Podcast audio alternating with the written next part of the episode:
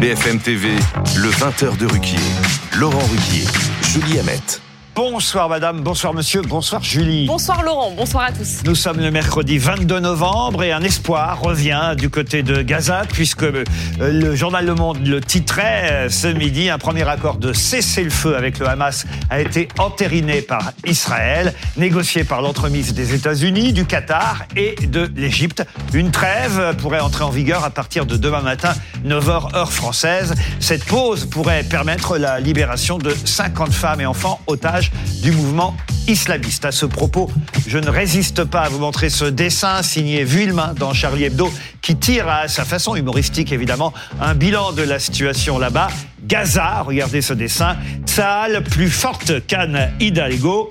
Euh, en effet, un trou tous les deux mètres, même à Paris, Anne Hidalgo ne fait pas mieux. En France, justement, Elisabeth Borne a appelé elle aussi à l'apaisement, mais c'est à propos du meurtre de Crépol qui a coûté la vie à Thomas, 16 ans, vous le savez. La première ministre a appelé à la décence et à la retenue, précisant que l'heure était maintenant à l'enquête et au recueillement je la cite. Une marche blanche a eu lieu aujourd'hui à Romans-sur-Isère et dans quelques minutes, nous reviendrons évidemment, Julie, sur cette affaire, nous aussi. Après le trombinoscope et aussi notre nouvelle rubrique Tous au poste, dans la deuxième partie de notre édition, nous évoquerons par ailleurs les accusations de viol contre l'animateur Coé, temporairement écarté euh, des antennes d'énergie. Mais d'abord, Julie, je vous laisse présenter nos débatteurs de ce soir et nos tout premiers invités. Ce soir, on a le plaisir d'être avec Natacha Polony, directrice de la rédaction Marianne. Bonsoir à vous, Natacha. On est avec Frédéric Hermel, euh, journaliste RMC, écrivain. Bonsoir, à vous, euh, Frédéric. Et on accueille une petite nouvelle dans la bande. Laurent, Valérie Treweiler, on est très heureux que vous soyez là euh, avec nous ce soir. Nos deux invités, on est avec Guillaume Fard, consultant police-justice pour BFM TV. Bonsoir à vous, Guillaume. Et Ludovic Taureau, maire UDI Coubron. Bonsoir. Et conseiller régional Île-de-France. Bonsoir à vous. Et comme prévu, on démarre donc par le drame de Crépol et la marche blanche qui a eu lieu aujourd'hui, sans compter un sondage aussi que nous allons évidemment évoquer. on reviendra euh, juste après sur le sondage, mais, juste avant, vous le disiez, plusieurs milliers de personnes euh, qui ont donc défilé en silence ce mercredi à Romans-sur-Isère en hommage à Thomas, ce lycéen de 16 ans. Ils étaient 6000 euh, selon les gendarmes. Il est décédé, on le rappelle, dimanche de coups de couteau reçus en marge d'un bal dans son village de Crépol. Neuf personnes sont actuellement en garde à vue. Cette marche, on y était aujourd'hui. On va tout de suite écouter l'une des, participantes. On veut soutenir euh, les parents de Thomas, ses amis, ses amis blessés, ses coéquipiers euh, du, rugby, euh, les enseignants, tout le monde. Les parents sont très choqués, sont très meurtris. ils se rendent compte qu'en fait, ils auraient pu aussi perdre leur enfant. Votre enfant va un bal, va s'amuser, en fait, il revient pas. Donc, tout le monde est très choqué. En fait, on est tous touchés on peut pas, on comprend, on peut pas ressentir ce que ressentent ses parents, mais tout au fond de nous, comme chaque, nous sommes parents, nous pouvons un petit peu ressentir ce qui, ce manque qu'il doit y avoir, cette détresse et puis cette injustice en fait. Peut-être on pourrait tout de suite, cher Julie, avant de parler du sondage, demander à Guillaume Farde où on en est, où on en est de l'enquête et, comment ça avance du côté des gardes à vue de ceux qui ont été interpellés. Des gardes à vue, on peut dire qu'il y en a neuf euh, et qu'il y a parmi euh, ces gardes à vue un homme qui est suspecté euh, d'avoir porté le coup mortel au jeune au jeune Thomas. on sait que cet homme qui est suspecté à ce stade est de nationalité française, que sa mère l'est également, que à Romans-sur-Isère, il n'est pas originaire du fameux quartier, vous savez, qui avait été euh, pointé du doigt assez rapidement. Mm. Il est originaire du centre-ville de, de, de Romans-sur-Isère.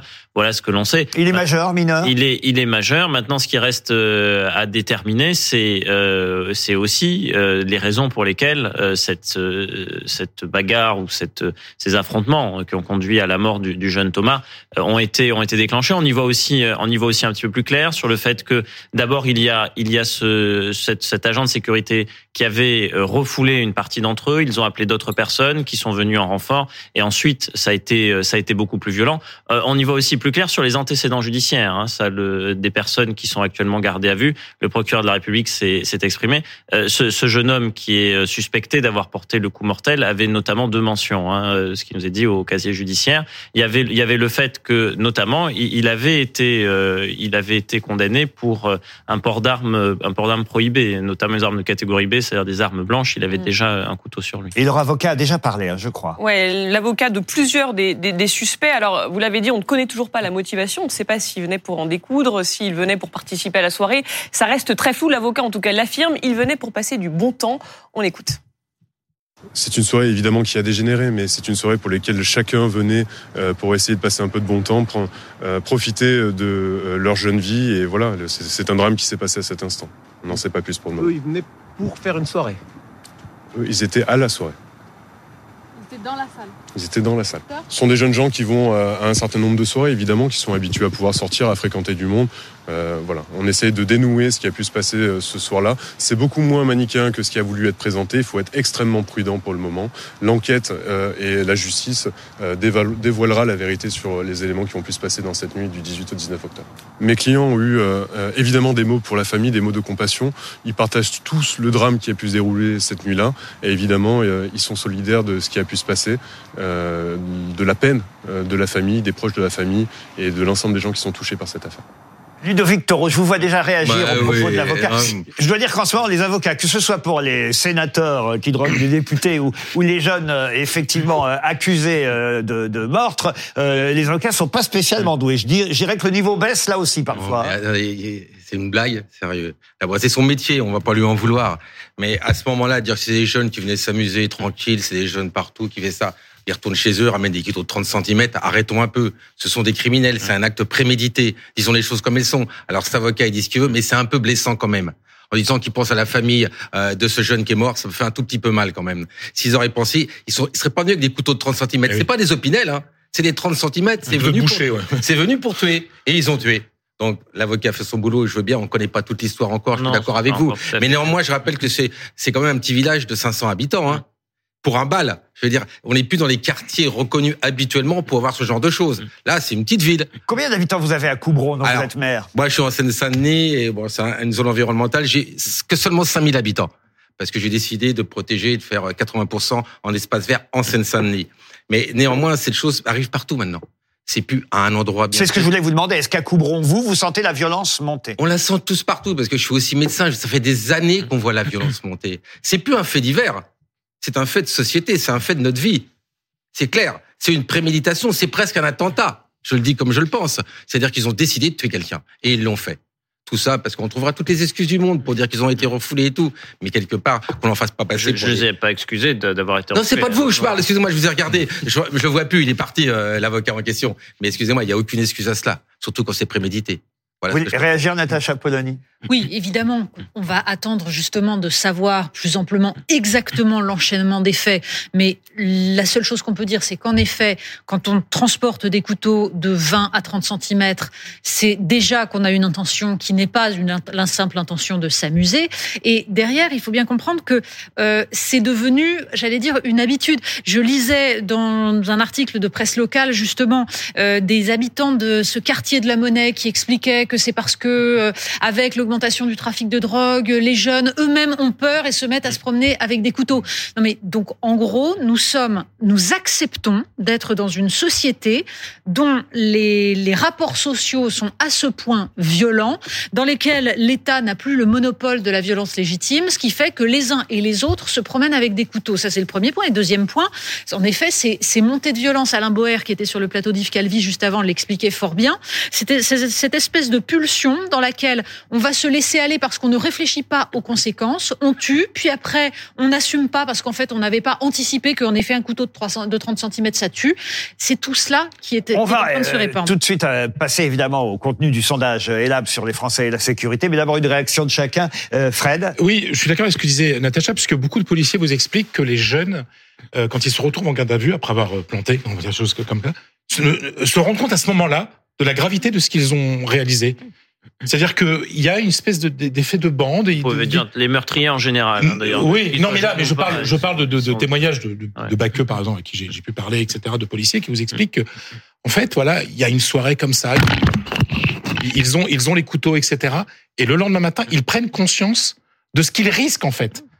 Il- mais c'est c'est c'est complètement dingue en fait. La déconnexion par rapport Sauf à la vie réelle. déconnexion, pardon de le dire, et on- on- heureusement d'ailleurs on ne montre pas ces images sur les chaînes de télévision, mais on voit sur les réseaux sociaux aussi des réactions de jeunes qui sont pas forcément d'ailleurs directement impliqués euh, dans cette affaire, mais qui sont des jeunes du même quartier, qui réagissent de façon euh, totalement déconnectée à ce drame, comme si c'était euh, En absolument- disant ce qui se passe à Gaza, et puis on a vu le témoignage d'un certain Karim, c'était terrible, c'est même répréhensible. Ça hein. fait, ça fait même peur, Oui. énormément peur. Valérie Trierweiler. Oui, euh, moi je, je trouve que parler d'attentat c'est un peu fort et même parler de préméditation, on n'en sait rien. Euh, comme vous le disiez, là, des jeunes sortent avec un- des couteaux, je désapprouve totalement. Attention, hein, Mhm. qu'on soit bien d'accord.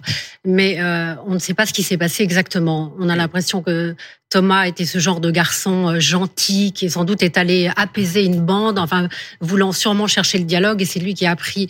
Et moi je, je pleure euh, avec sa famille. C'est monstrueux de perdre un enfant euh, de toute façon et de cette façon encore plus. Mais ce qui est Sans étonnant. compter ceux qui sont à l'hôpital, grièvement blessés Bien encore. sûr, bien en a. sûr. Et les séquelles qui peuvent. et les séquelles, et puis tous tous ses amis traumatisés, etc. Mais bizarrement, j'ai regardé les chiffres sur une note de la Fondation Jean Jaurès pour m'appuyer sur des, des choses concrètes qui datent d'octobre 2023. Donc c'est tout récent. Il y a moins d'homicides aujourd'hui qu'il y a 30 ans. Oui. Il y a trois homicides par jour. Ça veut pas dire qu'il y a pas, ça veut pas dire qu'il y Je a- vous laisse terminer. ça veut pas dire qu'il y a moins de violence. parce que c'est Il y a plus de violence, mais il y a moins d'homicides. Trois Voilà. fois moins. Trois fois Euh, moins. ouais, qui a- Donc c'est pas rien non plus. Ouais. Là, il se trouve que c'est un fait divers qui est extrêmement, euh, qui, qui nous prend au trip, qui nous prend au cœur, parce que c'est un enfant. À 16 ans, on est un enfant, et que ce jeune-là, en plus, était tout ce qu'il y a de plus gentil. Donc euh, voilà. Avant de Mais vous faire il y a réagir, moins de meurtres Parce aujourd'hui. que je sais que vous allez vouloir répondre à Valérie Trierweiler quand même. Venons-en au sondage, si Bah vous oui, le voulez bien, Julie. C'est un peu paradoxal au regard de, Oui. de ces chiffres. Voilà ce que dit notre sondage Elab euh, qui sort aujourd'hui pour BFM TV. Euh, un adolescent de 16 ans tué par arme blanche, ils sont 88% à dire que c'est le symbole de la violence de notre société. La société est-elle plus violente? 81% disent que la violence augmente bel et bien. Euh, et ce qui est paradoxal d'ailleurs aussi, c'est quand on leur pose la question y a-t-il beaucoup de violence là où vous vivez? 82% disent non. Euh, mais là-dessus, euh, Guillaume Fard, il y a un paradoxe 30% d'homicides en moins euh, par euh, non, beaucoup Non, moins d'homicides pardon par rapport à il y a deux fois 30 moins ans. en 30 ans. ouais. Euh, et, mais- et pourtant, ce sentiment d'une société Mais- mais ultra parce que- mais parce qu'en fait, il Et faut- après Ludovic Toro et Natacha il y y, a un point, c'est la, la distinction entre la perception et l'expérience. Je vais prendre un, un seul, un seul, un seul indicateur. Euh, euh, la part des Français qui en 2022 ont été victimes de coups et blessures volontaires, c'est-à-dire l'agression absolument gratuite qui est, qui est vécue euh, de façon très traumatisante. Vous êtes agressé dans la rue, on va vous frapper. En plus, dans 85% des cas, on ne retrouve jamais l'auteur. Donc vous vivez, vous vivez ça vraiment comme une meurtrissure. C'est 0,6% des Français. 0,6% des Français qui ont été victimes en 2022 de coups et blessures volontaires. Euh, combien se sentent par ailleurs en insécurité? 81%. Vous voyez le, le décalage. C'est-à-dire que vous n'avez pas besoin d'être victime de quelque chose, d'avoir expérimenté quelque chose pour avoir une perception. Et on pourrait prendre l'exemple des cambriolages. Je ne vais pas vous prendre tous les indicateurs, mais si vous n'êtes pas cambriolé vous-même, mais que votre voisin est cambriolé, c'est, ça, ça compte pareil en termes de perception de, de, de l'insécurité. Alors que vous, vous n'avez rien subi, à proprement parler. Votre domicile est Mais intact. vous avez un ressenti. Mais vous avez un ressenti. Monsieur Taureau, Et- et pas donc, il y a ce d'accord. décalage entre Non, non, la il n'est pas perception d'accord. et il n'est pas l'expérience. d'accord. Il n'est pas d'accord du tout. Un attentat, c'est un acte de violence contre les intérêts de la nation. Ah, Je parle pas d'attentat. Non, non, mais je parlais pas. c'est pas contre vous. C'était par rapport à la remarque. Donc, c'est bien un attentat. Deuxième chose, excusez-moi, la violence, c'est pas seulement des morts. C'est aussi des blessés. Excusez-moi, il faut voir l'ensemble. On ne peut pas se baser que sur des morts. Il y a des blessés et des choses. Et ces actes-là d'atteinte à la personne ont augmenté. Oui, Même que si on a moins de des morts, tant mieux. Mais attendez, la violence ne fait La que violence de- passe aussi par des incivilités. Mais partout. Voilà. Par, les insultes. C'est En fait, quand, quand- vous êtes dans le métro, par exemple, que quelqu'un, c'est idiot, mais Et mais, ensuite, mais, mais ses, mais ses pieds Mais- sur, euh, sur, sur le siège. Vous lui faites une remarque. Il commence à vous insulter, à vous menacer. Je, on meurt pas. On n'est pas blessé, mais on ressent cette violence. On n'ira même la pas remarque porter plainte. On n'ira pas porter plainte. Et puis, on- Voilà. Et Non, on même la remarque. En effet, la comment, pardon Je dis la remarque qu'on ne l'a fait plus. Voilà. on, on- en fait, on regarde à qui on l'a fait. Oui, mais Le- Parce que quand c'est un gamin, dit, on ose ouais. encore le dire parce qu'on a peut-être encore une certaine autorité. Si le type il fait deux mètres où ils sont deux, ben je, je ferme ma gueule parce que alors que je ressens cette violence de pas pouvoir m'asseoir et le type et voilà. Et, et dites, ça, elle- et cette Même violence un là. seul à deux mètres, hein, ça Oui, voilà. mais cette deux. violence-là, elle n'existe pas dans les dans les dans les dans les dans les homicides, dans les dans dans les dans les blessures, etc. Mais elle participe au sentiment d'être Natacha victime de violence. C'est- un tout, c'est tout le problème des analyses de beaucoup de sociologues sur la Ouais. question de la violence. Et en effet, cette, cette question des homicides, on l'entend depuis des années. De fait, la société, d'abord, si on prend sur le temps long, la société Mmh. est moins violente qu'il y a un siècle, c'est une évidence. En revanche, Mmh. sur les 40 dernières années, elle est plus violente, mais ça ne se traduit pas dans les homicides, ça se traduit dans des tas de faits et une espèce de continuum. Et je l'ai vu, moi, sur les questions de violence à l'école que subissent les enseignants, où pendant des années, les statistiques et les, les, les sociologues très, sa- très savants sur ce sujet-là disaient la violence n'augmente absolument pas.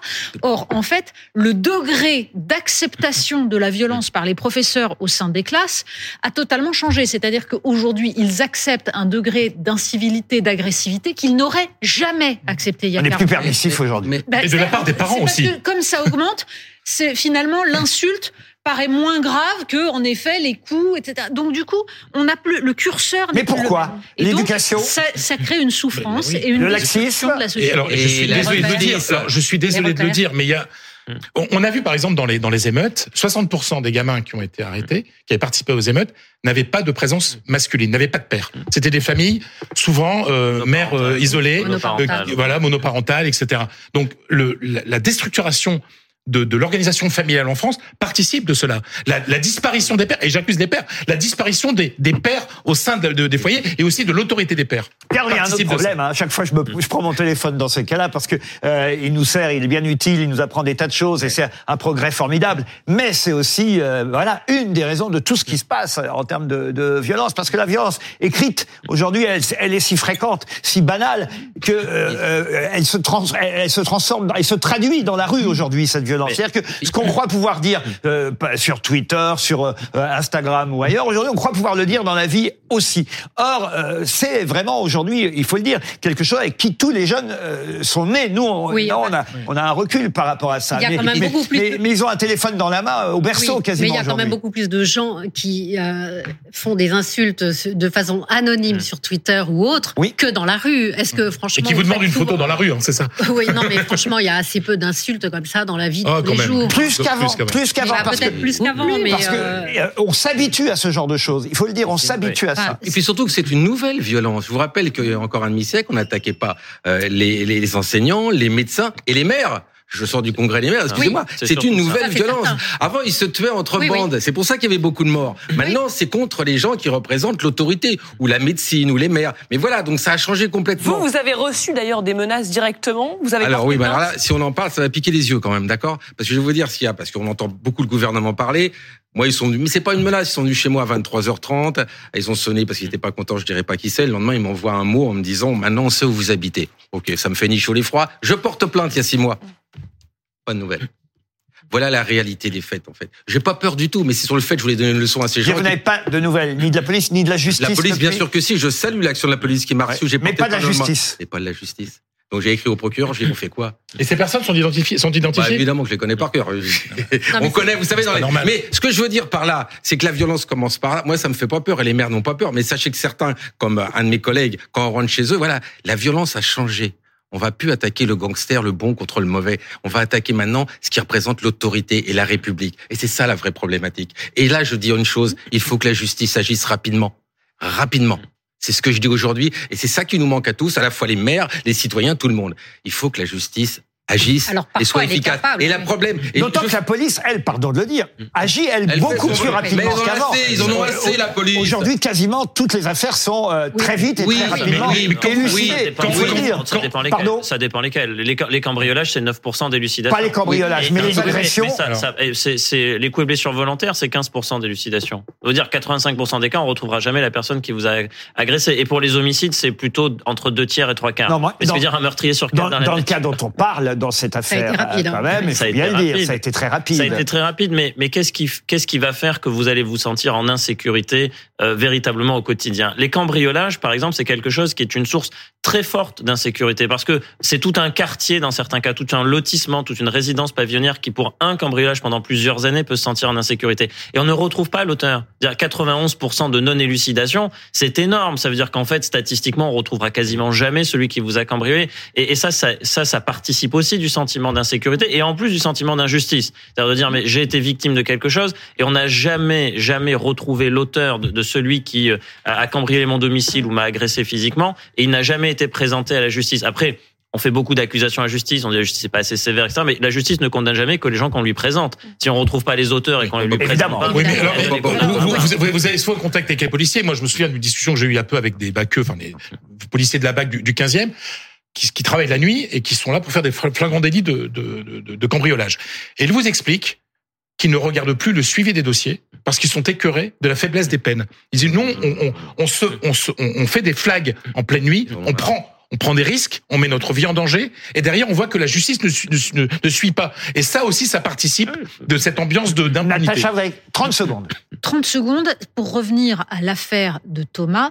Il y a aussi la question des comportements, j'allais dire claniques, qui consistent à dire j'ai été refoulé d'une fête, j'ai été insulté, j'appelle tous les copains et on attaque. Et ça Mmh. aussi, Ouais, c'est quelque chose qu'on voit se développer, cette espèce de pour euh, pour un regard, quelque chose. Là, pour le coup, ça relève de l'éducation et de l'éducation très tôt. C'est-à-dire qu'en effet, ça commence à l'école, ça commence dans la capacité à euh, réprimer n'importe quel comportement de ce type-là, d'agressivité, de, refus d'un apaisement et ou, tout simplement d'une capacité à se maîtriser pour une vie en société normale. On en reparlera évidemment sur BFM TV et on suit euh, l'enquête euh, au jour le jour. Mais je crois que c'est l'heure, n'est-ce pas, Julie, de notre trombinoscope.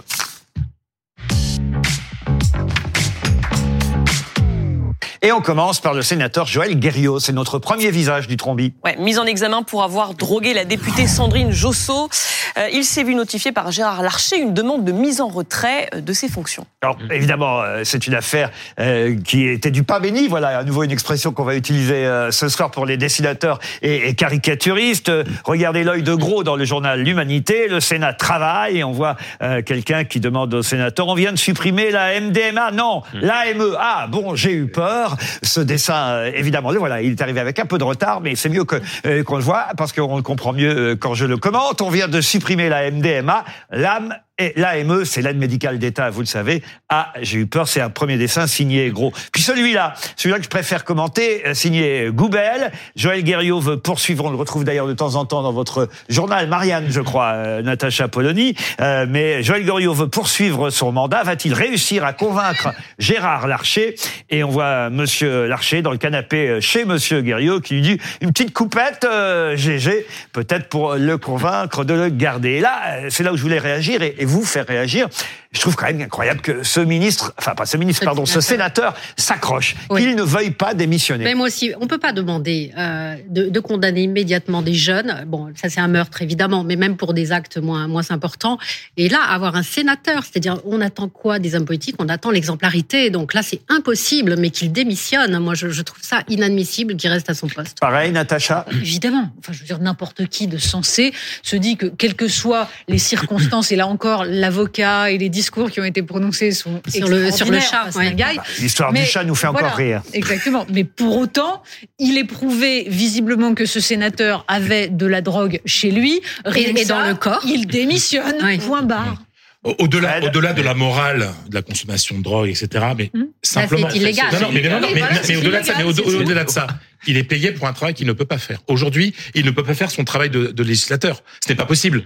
Alors, on raconte que dans, il y a des blagues dans, dans, dans on l'appelle Pablo Escobar dans les, dans les couloirs de, de- du Sénat. Il, il n'est pas capable aujourd'hui de faire son Non. travail pour lequel les Français le payent. Donc, Voilà. euh, la mise en retrait doit être tellement évidente que.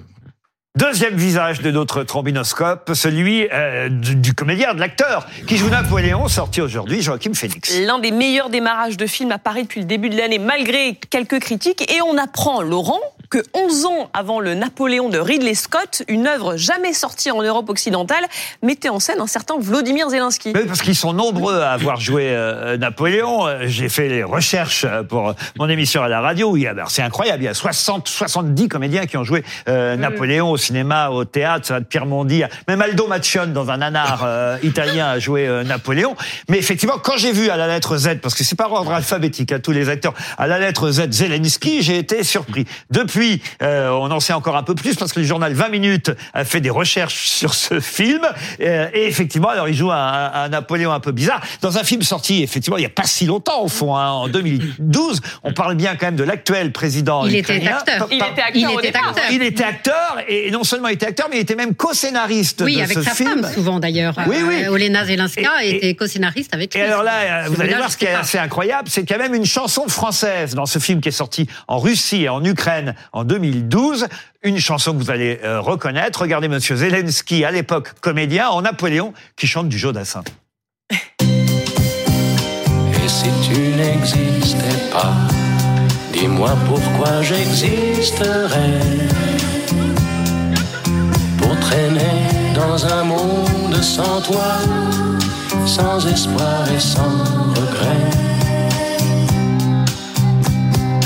Et si tu n'existais pas, j'essaierais d'inventer l'amour. Comme un peintre qui voit sous ses doigts naître les couleurs du jour. C'est assez incroyable quand même.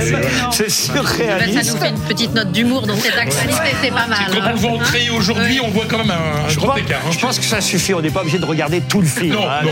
Je- je- Non, ça ira. même s'il y a Jean-Claude Van Damme aussi, euh, c'est de vous dire si c'est quand même. C'est euh, prometteur, ça fait envie, là. Vous voulez voir là Je crois qu'on a la photo hein, de Jean-Claude Van Damme. Donc voilà, Jean-Claude Van Damme, lui aussi est dans le film. On le voit une minute trente, mais euh, mais voilà. Bon, on a une pensée évidemment pour ce qui se passe encore aujourd'hui parce que c'est vrai qu'on a tendance parfois à oublier euh, l'Ukraine, mais mais c'est quand même amusant d'imaginer que ce président qui aujourd'hui semble quand même très courageux face euh, à Vladimir Poutine euh, était à l'époque dans ce genre de film. Euh, vous Et oui, je voulais juste te dire pour Zelensky, et le peuple ukrainien, j'espère qu'il finira pas comme Napoléon. Voilà tout ce que je veux dire aujourd'hui. Ben, évidemment. c'est- C'est ce qu'on lui souhaite le, le- vraiment, parce que c'est vrai que vous le dites, on oublie beaucoup l'Ukraine, Euh, parce que c'est normal. Il y a le C'est c'est un pays qui est en train de vivre ce que la France a vécu en 1900, Oui. entre 14 et 18, c'est-à-dire une génération entière massacrée. L'ampleur est effarante. Vous y ajoutez quelque chose, Valérie Non, mais oui, euh, la même chose que, que Natacha, évidemment. euh, moi, j'ai sur ma porte une affiche de de- d'incitation au don pour l'Ukraine que je laisse sur ma porte, mais bon, tout le monde ne la voit pas. Et c'est vrai qu'on oublie euh, ce qui se passe là-bas.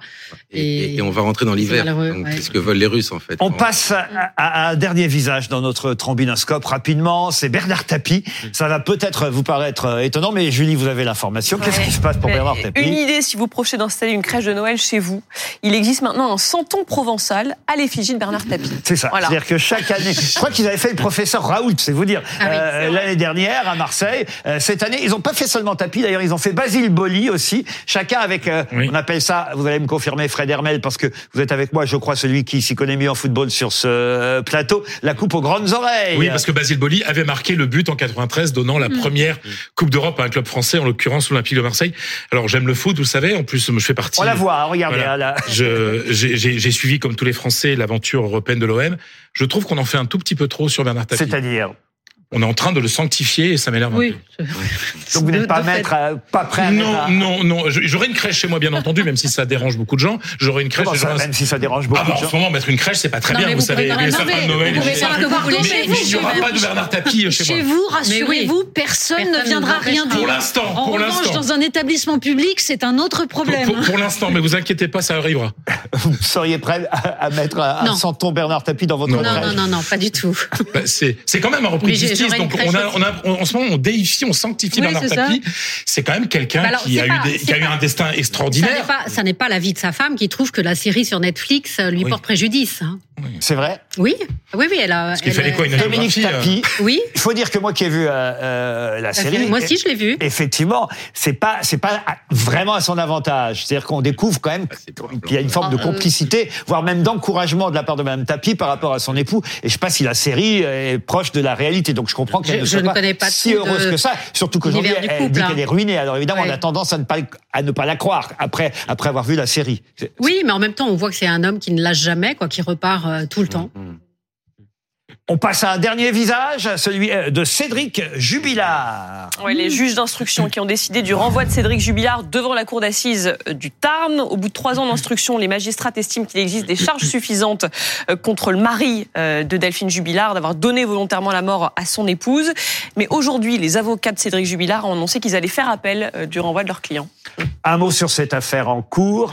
Euh, c'est pas la seule, hein, d'ailleurs, affaire en cours euh, qui est en suspens et dont on a. C'est comme un feuilleton. Euh, c'est c'est terrible à dire pour évidemment les, les proches de Delphine euh, Jubilard, plus peut-être que ceux de Cédric hein, encore. Mais mais c'est comme une série, une série qu'on suit. Les faits divers passionnent les Français. Il faut bien Mais le les, dire. les faits divers passionnent d'abord parce que très souvent, ils, euh, ils nous racontent une part de la société et une part de l'humanité.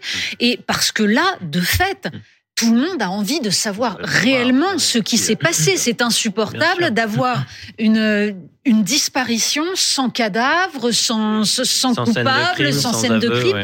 Bien entendu qu'il y a quelque chose de mystérieux et qu'on se dit, cet homme, euh, des soupçons pèsent sur lui. En même temps, en trois ans, il ne commet pas de, de j'allais dire, de fautes euh, qui Il détention. l'incriminer, alors même qu'il y a quand même un faisceau. On va dire. Il se vante, il se Ah, c'est- vante, c'est semble-t-il, d'avoir fait le crime Donc, parfait. c'est, oui, oui, c'est très, le C'est personnage en lui-même Ouais. est très étonnant. Mais alors, ce qui passionne les gens aussi, c'est parce que ces gens d'affaires, c'est Monsieur Tout le. Monde. C'est Monsieur Tout le Monde. Bah oui, bien sûr. C'est un, un papa, une maman, euh, voilà. Enfin, c'est pas Monsieur Tout le Monde, Bah, oui, mais sur le papier, au départ. Cédric Jubilard, c'est pas une star du showbiz, quoi. Voilà, donc euh, Non. euh, chacun peut se reconnaître dans dans, dans ce genre si- de personne. À chaque beaucoup fois, d'identification. oui, Guillaume Farr. Non, je sais pas si Cédric Jubilard suscite beaucoup D'identification, oui. en tout état On de cause. que non. Voilà. Il a suscité l'amour chez une nouvelle femme d'ailleurs. Il est, est Comme beaucoup de criminels, d'ailleurs. Effectivement, il est alors, criminel. Moi, je m'avancerai pas jusque là pas. parce qu'il est présumé innocent de tous les faits qui lui sont reprochés et que pour l'heure, il n'y a pas de corps, il n'y a pas de scène de crime, il n'y a pas d'aveu. Donc c'est à c'est à la justice et singulièrement à l'accusation de prouver qu'il a fait quelque chose. Et lui, jusqu'à preuve du contraire, il est présumé innocent de tout. Mais je parle de dans l'histoire de, des- des, des criminels confirmés, reconnus, ont suscité l'amour de beaucoup de Oui, femmes et bah, reçoivent évidemment en dire qu'il y prison. a des femmes qui écrivent à Salah Abdeslam, oui, euh, Voilà. il y a de multiples femmes qui écrivent à Salah Abdeslam. En tout cas, à chaque fois, effectivement, qu'une telle affaire revient dans l'actualité, j'ai une pensée aussi pour parce que c'est vrai qu'on ne sait pas si Delphine Jubilard, après tout, est encore en vie. Euh, ça pourrait, ce serait, ça pourrait être une surprise si un jour on retrouvait. Hélas, on a bien peur que, que ce ne soit pas oui. possible. Mais euh, il y a d'autres affaires euh, auxquelles on pense. Et le petit Émile, euh, évidemment, oui. qu'on a Et- toujours et pas la jeune retrouvé. Lina. Euh, et, La et la jeune adolescente, euh, voilà, Lina, qui elle aussi euh, a disparu en allant à la gare. d'ailleurs aujourd'hui dans le cadre de Oui, cette il y a, affaire. il y a plusieurs affaires non élucidées. Lina, Émile, la- la- l'affaire de la tuerie de Chevaline aussi. Enfin, il y a, il y a plusieurs enquêtes qui sont confiées à la gendarmerie nationale d'ailleurs, euh, qui ne sont pas élucidées, et dont l'affaire Jubilard, parce que euh, certes, ça, ça va partir aux assises, devant la cour d'assises. Bon, les avocats ont fait appel, mais bon, on a une ordonnance mise en accusation, ça devrait logiquement déboucher sur un procès d'assises, mais on n'a pas la clé euh, de ni le résultat des investigations. Enfin, on sait maintenant qu'on a cette ordonnance mise en accusation, mais on n'a pas la vérité judiciaire ni la vérité tout court sur ce qu'est devenu Delphine Jubilard depuis ce 16 décembre 2020 où elle a disparu. Allez, on va passer à un peu d'humour dans l'actualité grâce à notre nouvelle rubrique, euh, celle qu'on a inaugurée euh, lundi. Ça s'appelle euh, Tous au poste, mais rassurez-vous, il s'agit du poste de radio. Et vous savez, chaque jour, les humoristes attaquent euh, l'actualité à leur façon. C'est l'occasion pour nous d'avoir quelques courts extraits. Aujourd'hui, d'Alex Vizorek, Philippe Cavrivière, Mathieu Noël, Daniel Morin, Arnaud Demanche et même Christophe Barbier, qui n'était pas tout à fait humoriste aujourd'hui. Oui, mais qui était aux grosses têtes et lui aussi a commenté à sa façon justement le fameux Santon Bernard Tapie. Regardez tout ça dans Tous poste. En été, euh, c'est le Burkini. En hiver, c'est la crèche de Noël. Alors, euh, Louis Alliot du Rassemblement National a décidé qu'il y aurait une crèche à la mairie de Perpignan. Donc son entourloupe, c'est que la crèche ne sera plus à l'intérieur de l'hôtel de ville, mais à l'extérieur de l'hôtel de ville. Donc toute la crèche sera dehors, sauf l'âne qui lui restera à l'intérieur de la mairie.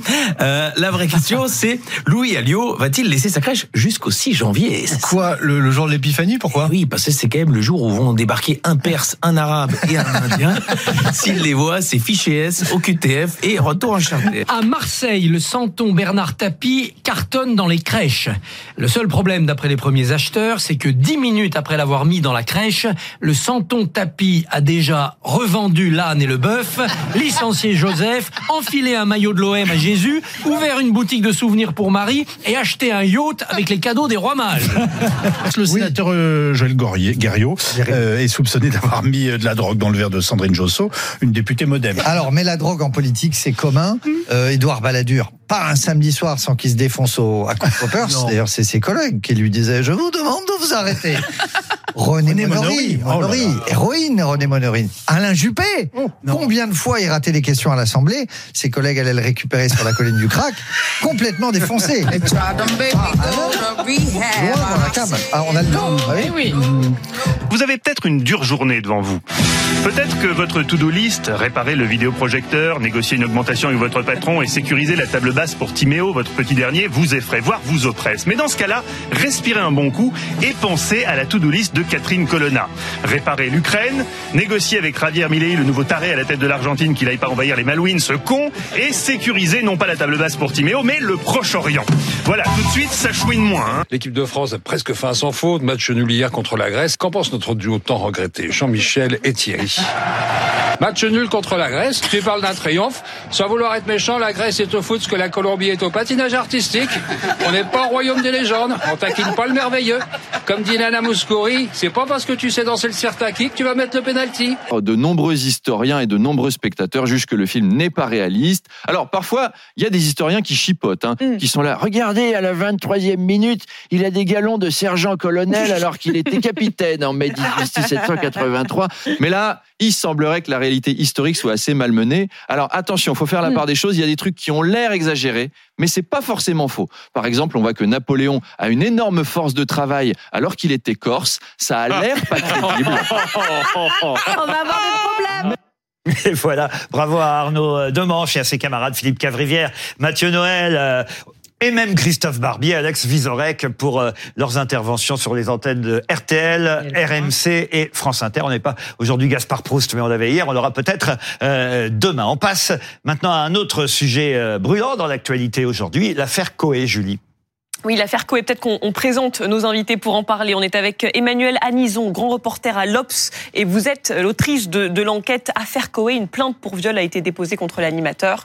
Euh, C'est de votre article, votre enquête qui est, euh, qui est euh, que, que- que cette affaire euh, a, a démarré. On, on est aussi avec Raphaël Rémy Leleu, conseillère Europe Écologie Les Verts de Paris et militante féministe. Bienvenue à vous. Et avec Mélanie Bertrand du service police-justice de BFM TV. Euh, Mélanie Bertrand, on le disait donc, le parquet de Bourg-en-Bresse a annoncé aujourd'hui avoir ouvert une enquête préliminaire pour viol sur mineur de plus de 15 ans et viol après une plainte visant l'animateur vedette Sébastien Coé. Donc une plainte pour plusieurs faits de viol. Oui, cette jeune fille en fait qui a qui a déposé plainte, elle dépose plainte samedi, euh, plainte qui vise qui vise évidemment l'animateur euh, Coé. En fait, elle dénonce plusieurs viols entre 2014 et 2022 et vous le disiez, elle était très jeune en 2014, elle n'avait euh, que 16 ans. L'enquête préliminaire qui vient donc d'être ouverte, elle va devoir déterminer évidemment si les faits qu'elle dénonce euh, se sont bien déroulés. Elle va sûrement être entendue, lui aussi.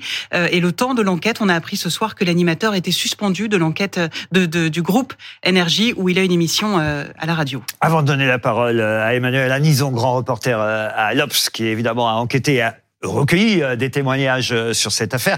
Il est important aussi que je donne la parole de mon confrère, l'animateur Coé, et c'est toujours bien de savoir qui vous parle. Je tiens à dire que je connais à peine euh, donc c'est important. Donc je n'ai ni du mal ni du bien à en dire, parce que dans ce métier, on a beau parfois euh, euh, voilà faire euh, la même activité, mais en 30 ans, j'ai dû croiser deux ou trois fois seulement Coé. Donc je ne suis là ni pour le défendre, euh, ni pour euh, l'accuser, mais il est important, évidemment, de donner son communiqué. Il a d'abord tweeté « Je suis profondément choqué par les accusations portées contre moi ici. Ces allégations sont totalement fausses, montées de toutes pièces et diffamatoires. J'ai immédiatement déposé plainte. Je fais entièrement confiance à la police pour dire la vérité des faits. Je prendrai toutes les mesures nécessaires pour que la vérité éclate. C'était son premier poste. Euh, depuis, on a eu un deuxième parce qu'effectivement, on a appris qu'il ne serait pas à l'antenne aujourd'hui. Et il a donc ajouté, je ne prendrai pas l'antenne aujourd'hui en accord avec Énergie. Je suis éprouvé par les accusations non seulement ignominieuses, mais surtout mensongères qui sont portées contre moi. J'ai les preuves de mon innocence. Mes avocats vont en saisir le parquet, euh, parquet de Nanterre. Je me battrai contre cette lamentable entreprise de déstabilisation. Prenez soin de vous, je vous aime fort. Il dit avoir des preuves, euh, Coé. Vous êtes au courant? Ah non, je ne suis pas euh, procureur, euh, ni membre de la justice, ni de- ni son avocat, donc je ne suis pas, je ne sais pas de quelle preuve il parle. Euh, donc je ne vais pas m'exprimer à sa place, évidemment. Mais on pourrait imaginer que vous ayez, euh, puisque vous avez euh, interrogé euh, la plaignante et d'autres témoignages que vous avez eus depuis, par exemple, que vous avez l'autre partie. Je m'interroge là-dessus parce qu'on a vu sur les réseaux sociaux un écran, évidemment, de- d'un dialogue, enfin un dialogue qui n'en est pas d'ailleurs, parce qu'on ne voit que, évidemment, ce qu'a posté et ce qu'a dit Coé sur ces échanges, et on n'a pas ce que la jeune fille répond. Est-ce que vous savez pourquoi? Non, je sais pas. pas- Enfin, je, si vous voulez, je suis pas responsable non plus des pièces qui ont été produites. Non, non, Moi, ce que je sais, si vous je vous pose la question parce que la- vous auriez pu avoir connaissance, elle aurait pu vous montrer, J'ai vu, bien sûr. Pardon, hein, j'en ai vu. Non, mais j'ai. Vous avez j'ai- enquêté, oui, donc vous oui. pouvez savoir peut-être. Oui, c'est-à-dire que justement, je suis enquêtée au-delà de ce qui a été publié sur Twitter. C'est ça, c'est ça le truc. Donc j'ai, j'ai euh, donc parlé longuement avec cette jeune fille. J'ai parlé longuement avec plusieurs autres ex euh, euh, femmes qui ont soit travaillé avec Coé, soit ont été euh, euh, fait des stages, soit simplement été des fans. Enfin voilà pour, pour essayer de comprendre dans quel contexte où ça s'inscrivait.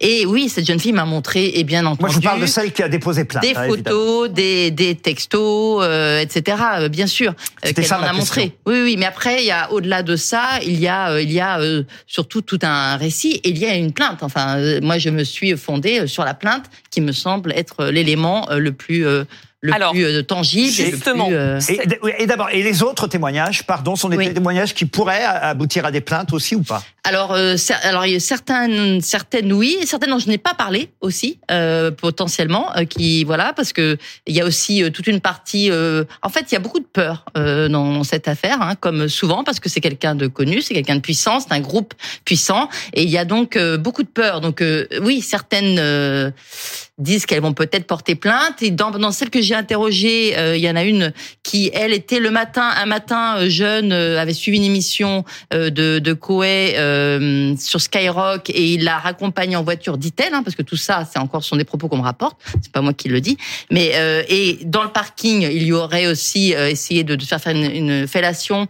Et c'est vrai que la façon de procéder ressemble à ce qu'a vécu, ce qu'a dit avoir vécu la jeune Julie, avec des propos qui ressemblent aussi, c'est-à-dire bah, pour réussir, il faut faire ça. C'est quelque chose qui revient de manière assez récurrente. Donc quand vous parlez de preuves, par exemple, on peut dire en tout cas que euh, de 95 ou 16-17, la, première, euh, enfin la, femme, la première euh, personne qui témoigne dans celle que j'ai interrogée jusqu'à 2022, il y a des ressemblances dans des dans des faits, dans une façon de procéder. Je sais pas si ce sont des preuves, mais en tout cas, ce sont des des, des, des, des ressemblances assez troublantes. Alors, pendant que vous parlez, juste, on voit ces images en direct euh, de Tel Aviv où Benjamin Netanyahou doit prendre la parole euh, suite à cet accord qui aurait été trouvé avec le Hamas sur la libération des otages. Évidemment, on suivra ça euh, dès que Benjamin Netanyahou prend la parole. Mais justement, sur cette plainte déposée par Julie, une jeune femme de 25 ans qui explique que les faits sont donc produits lors de son adolescence en 2014. Elle raconte avoir été agressée sexuellement par Coé euh, quand elle était venue, adolescente, donc lui montrer, lui présenter une,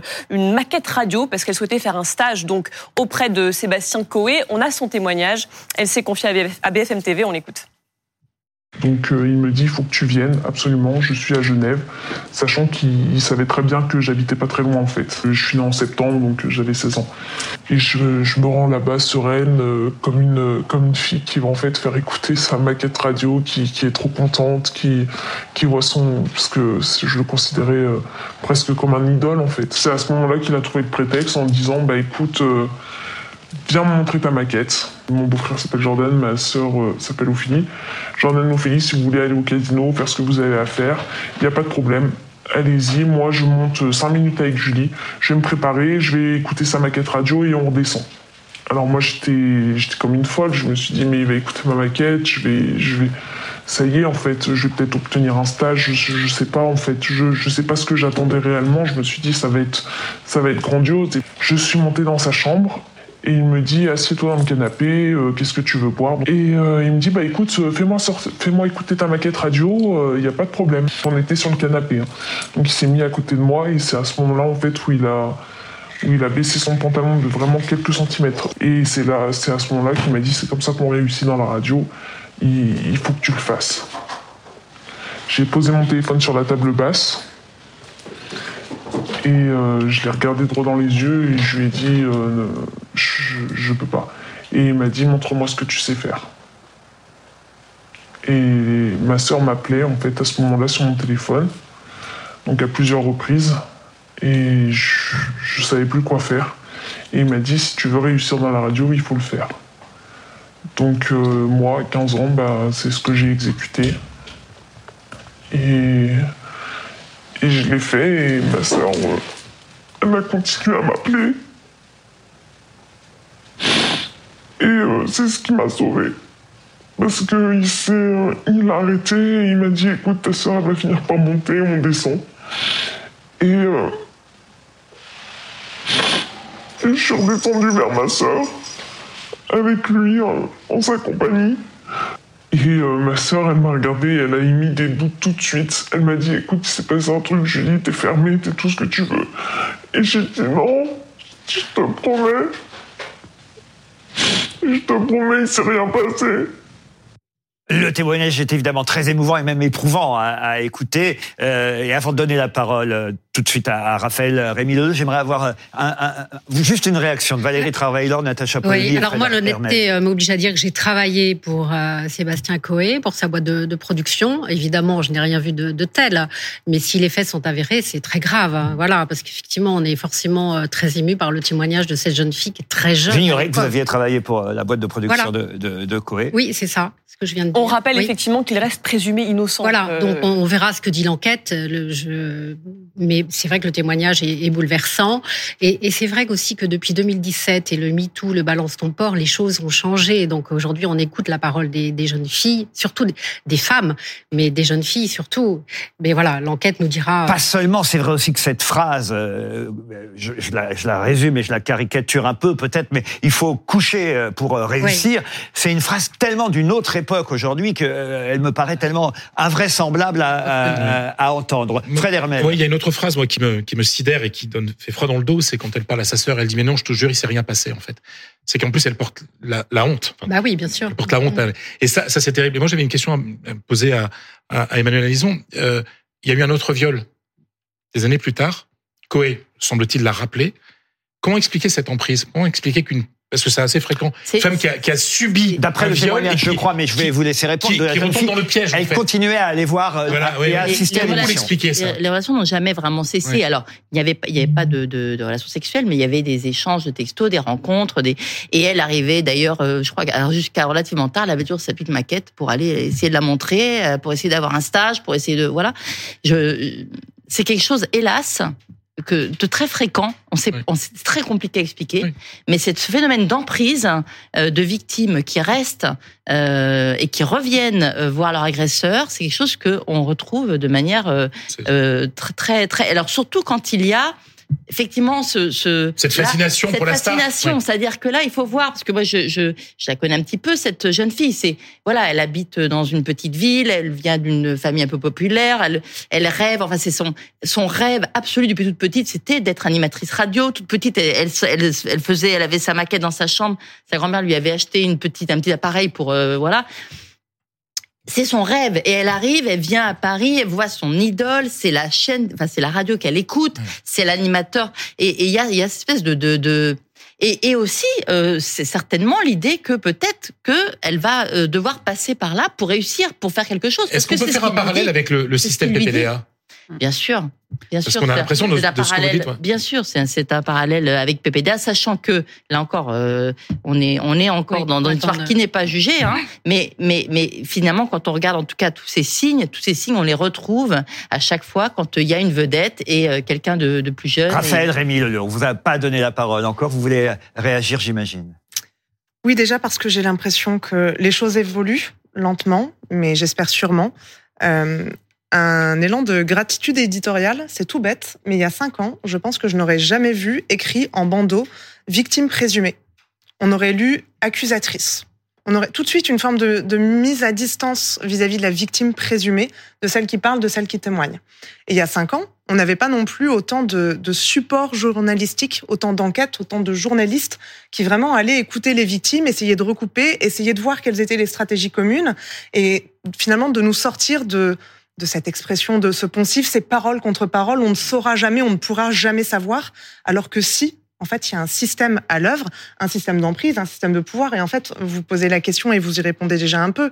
euh, c'est l'agresseur aussi qui ne lâche pas sa victime, qui a toujours cet ascendant, qui a toujours ce- cette réputation. ce- Et encore une fois, il y a cinq ans, pour- avoir prononcé la même phrase que vous il y a quelques instants, on m'aurait hurlé sur le plateau que je ne respectais pas la présomption d'innocence et que vraiment c'était euh, traîner le nom d'un homme dans la boue, alors que là on a vraiment Même beaucoup si de tout témoins. même, il faut rappeler il est, doit être il est prudent, hein, présumé évidemment. innocent, Et d'ailleurs, et d'ailleurs, il réplique sur le terrain judiciaire. Peut-être Oui, il il a dire aussi déposé qu'il a deux déposé plaintes. deux plaintes. Il a déposé C'est très plainte classique aussi. contre cette euh, jeune fille Julie pour dénonciation calomnieuse et il a déposé plainte aussi parce qu'il dit avoir subi un harcèlement sur les réseaux sociaux parce que cette affaire, on en parle aujourd'hui, mais elle a commencé il y a une petite semaine en quelque sorte. avec- Elle a commencé même le mi- mi-octobre par un compte qui s'appelle Zoé Sagan, Oui, qui est un c'est ça. compte qui est très très euh, influent, qui mélange beaucoup ce qu'il appelle l'infofiction, Mm. la, la, la vérité et beaucoup de non-vérité, mais aussi la vérité. Et en l'occurrence, ça aussi c'est quand même très très symptomatique de notre époque. Ce compte, euh, il, il a beaucoup de followers, beaucoup de jeunes comme ça qui se sentent plus de proximité finalement et de sécurité à aller euh, le voir pour dire voilà ce qui m'est arrivé plutôt que d'aller voir la la, justice. Et moi je trouve que ça nous pose à tous collectivement vraiment question. Natacha. Oui, il y a, il y a deux dimensions en effet dans cette affaire-là. Il faut parler de ce compte parce que de fait, c'est quand même un énorme problème. Ce compte, là en l'occurrence, ça a permis de faire émerger cette histoire, mais c'est un compte qui volontairement introduit une pensée complotiste. il s'agit Donc parce un, Sagan, un compte. Twitter, Zoé Sagan, qui est en fait un personnage qui n'existe pas, c'est un personnage fictionnel, et celui qui gère plus ou moins ce compte, même s'il y a eu à certains moments euh, des différents différents auteurs, prétend en fait faire une œuvre littéraire, donc il se permet d'inventer. Et il y a des choses qui sont proches de la diffamation Ah, mais qui sont même contre des de politiques, bien même, sûr, oui. contre des hommes politiques. Enfin, c'est- c'est effarant. Mais de fait, il a servi en l'occurrence à ça parce que ce compte s'est fait une spécialité de prétendre attaquer les puissants, notamment sur cette idée qu'il y aurait un grand complot pédophile, enfin ce genre de choses. Donc attention à ce compte qui est un le plus souvent un ramassis de vraiment de, de, de ragots euh, et de choses assez mais pas tordues. que, et voilà, qui mais par pas que. ailleurs a récolté et, récolte manifestement beaucoup de témoignages. Mais ça interroge quand même justement, que ce soit je un compte termine, comme et ça, pour moi- et que ce non, soit non, pas la pardon, presse, que ce soit pas la société qui, qui permette de libérer cette pourquoi parole. Julie Allez-y, a confiance en Zoé Voilà. Et pas en la police. et pas dans les journalistes Ah oui. même, oui. et, et pas en la police, et pas encore moins en la justice. Enfin, je ça- vraiment, je trouve que ça nous pose vraiment, vraiment question. Bien sûr, mais je pense qu'il faut aussi euh, relativiser quand vous dites euh, ça aurait été scandaleux de, de mettre en avant la présomption d'innocence. Enfin, pardon, mais la présomption d'innocence est un des fondements de notre droit. pas ce que j'ai dit. En revanche, là, ce qui est intéressant, c'est qu'en effet, il y a beaucoup de cas, et celui-ci en fait partie, où il y a un véritable faisceau, où il y a des récits, vous l'avez dit, des récits communs, et où donc, même s'il y a présomption d'innocence, a priori, on peut fortement considérer que euh, le système dont vous parlez Alors, je n'ai pas de récit de viol, hein, attention. Oui, Il oui, pas de- justement, il et n'y a c'est pas pour eu ça de- qu'il faut rester. que voilà. Voilà. Mais faut c'est pour rester ça que dans extrêmement précis. c'est pour ça Pour que l'instant, il y a enquête- une plainte d'une seule personne. Voilà, mais je n'ai pas voulu m'arrêter à cette plainte, justement parce que, et, c'est- c'est- et d'ailleurs c'est ce qu'on fait en journaliste de plus en plus, ce que j'ai toujours fait dans les enquêtes avant, et on fait tout ça, on essaie de trouver évidemment d'autres... Oui, parce qu'une seule plainte, ça Bah pourrait être un règlement on de retourne compte. parole contre parole. Or là, ce dont on se rend compte, ce dont je me suis rendu compte, c'est qu'il y a quand même un contexte autour de. Sébastien Coé. Je suis désolée, mais dans sa boîte de production, c'est quand même, c'est-à-dire que ce qu'on entend à l'antenne, les, blagues graveleuses, euh, Les euh, agressions sexuelles en direct à l'antenne. les agressions Encore une fois, sexuelles, enfin. exactement. Et d'ailleurs, il a été plusieurs fois condamné pour pour euh, pour euh, avoir tenu des propos euh, vis-à-vis des femmes qui étaient à convenance, etc. Cette ambiance-là, on la retrouve dans les coulisses. Et donc, Quand les jeunes dites- stagiaires, ouais. on leur demande leurs or- leur orientation sexuelle, leurs préférences sexuelles, etc. Voilà pour le discours de Monsieur Netanyahou, une vague d'espoir pour les familles d'otages, euh, évidemment. Il devrait y avoir quatre vagues de libération pendant ces quatre jours de trêve, Julie Hamet. On accueille sur ce plateau euh, Ariane Tamir. Merci d'être là. Vous êtes la cousine d'une famille disparue en, en Israël. Euh, Est-ce que ça vous redonne de l'espoir de savoir qu'il y aura dans les prochaines heures une trêve qui permettra un, un échange d'otages et et de prisonniers palestiniens? L'espoir, c'est ce qui nous fait tenir depuis le premier jour, avec beaucoup de hauts et de bas. Là, on a l'air quand même de s'approcher de quelque chose d'un peu sérieux, mais je dirais franchement qu'on n'ose pas, on n'ose pas trop espérer. On, on attend de voir qu'il soit en Israël en bonne santé.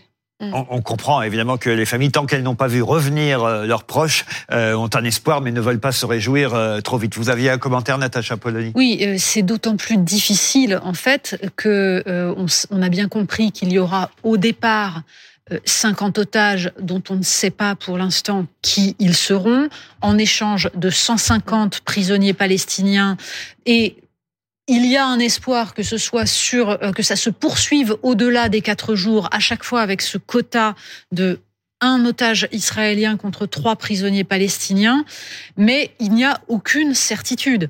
Et euh, le, la question est de savoir, euh, évidemment, bon, là pour l'instant, ce sont visiblement des, des femmes et des enfants. ça, les femmes et qui les vont enfants être, auraient la euh, priorité. en priorité. Mais vous imaginez, sachant que le Hamas a précisé que ce ne seraient pas les soldats. Donc euh, les, otages soldats pour l'instant doivent subir euh, évidemment des, horreurs. Tout ça est une attente absolument insupportable pour les familles et est sujet au moindre euh, grippage de la de la mécanique puisque ça relève de de négociations extrêmement fines dans lesquelles se sont impliqués les États-Unis le Il le dit, c'était très difficile. hein, les négociations ont été Mais très bien sûr. difficiles. Et je rappelle effectivement que cet accord euh, doit se dérouler sous, sur quatre jours, euh, avec chaque jour euh, donc euh, une libération d'otages pour atteindre ces 50 otages libérés à l'issue de ces, euh, ces quatre jours contre 150 euh, Palestiniens. Vous souhaitiez dire un mot, Frédéric? Oui, on, on voit dans le discours de Benjamin Netanyahu tout- toute la recherche d'équilibre. En fait, il, essaie de se justifier en disant si aujourd'hui nous pouvons négocier et faire revenir quelques otages, c'est parce qu'il y a eu cette intervention militaire.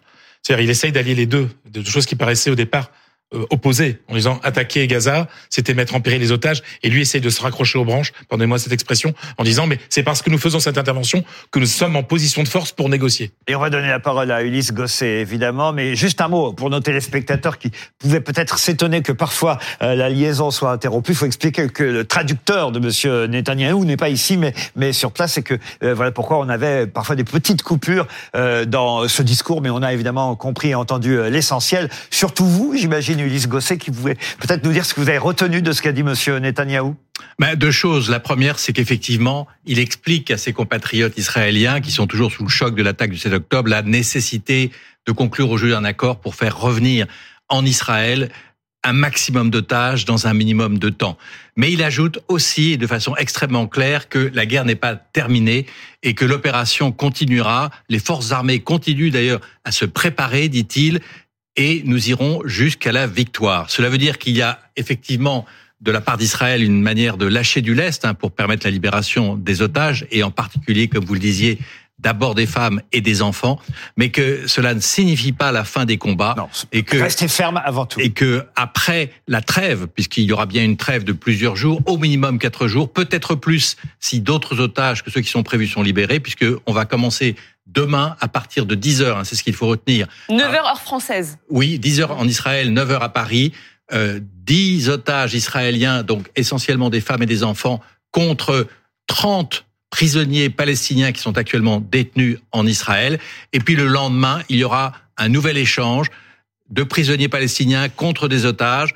Et si les choses vont bien, eh bien, au bout de 4 à 5 jours, si la confiance s'installe, si la trêve est respectée, eh bien, on pourrait arriver jusqu'à 100 libérations d'otages israéliens contre 300 prisonniers palestiniens. C'est l'objectif, en tout cas, annoncé depuis la nuit dernière. Je profite de votre présence avant de vous laisser, j'imagine, en compagnie euh, de Julie Hamet pour euh, l'édition suivante jusqu'à 22h. Mais euh, quand même, on nous dit que tout ça, c'est grâce aux, États-Unis, aux Américains, à l'Égypte, au Qatar, la part de chacun dans, cette, dans ces accords, dans ce cessez-le-feu, la part des États-Unis, la part de l'Égypte, la part du Qatar. c'est d'abord la pression extrême des familles des otages vis-à-vis de Netanyahou, qui a été, je dirais, presque obligé de négocier alors qu'il ne le souhaitait pas forcément. C'est ensuite la pression maximum des Américains. Biden est en difficulté dans son propre pays, car il y a, je dirais, une vague de protestation, notamment dans la jeunesse, dans l'université, contre les bombardements euh, d'Israël à Gaza. Et cette pression contre Biden l'a obligé lui-même à faire pression sur Netanyahou pour obtenir un accord. À l'arraché, il a fallu que le patron de la CIA se déplace à Doha, au Qatar. Et le Qatar, évidemment, c'est le médiateur qui a permis effectivement d'établir le contact avec euh, la branche militaire du Hamas qui se trouve euh, donc à Gaza. Ça a été très difficile. Imaginez que cela prenait parfois jusqu'à une journée pour faire pa- parvenir un message, parfois un message écrit parce que les gens du Hamas se méfient évidemment des écoutes euh, d'Israël, des drones, et donc ça a pris énormément de temps. C'est un texte extrêmement complexe qui a été signé. Donc la pression publique en Israël, la pression des Américains, le rôle du Qatar, et puis aussi euh, les pays. Vous savez qu'il y a 27 nationalités parmi les otages. J'allais vous demander, et la France, et, donc, tout et- ça et les pays comme la. France qui sont directement touchés. Je rappelle qu'il y a huit Français qui sont disparus ou otages. On a eu des preuves de vie pour trois Français. C'est une nouvelle extrêmement importante.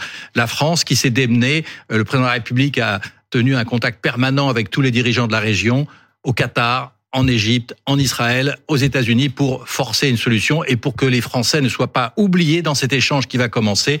Et selon nos sources, il y aurait effectivement parmi les premiers otages libérés dans les jours qui viennent trois Français qui pourraient être, euh, je dirais, euh, euh, ramenés en Israël grâce à la Croix-Rouge qui va les recevoir. C'est un dernier point important. Vous vous demandez comment on va faire pour sortir les otages de Gaza, qui est quand même un territoire en guerre. Eh bien, ils pourraient passer par le point de frontière entre Gaza et l'Égypte au sud puis ensuite être ramenés en Israël. Vous nous en direz plus encore, j'imagine, dans l'heure qui vient en compagnie de Julie Ahmed. Je vous retrouve moi demain soir à 20h. Julie,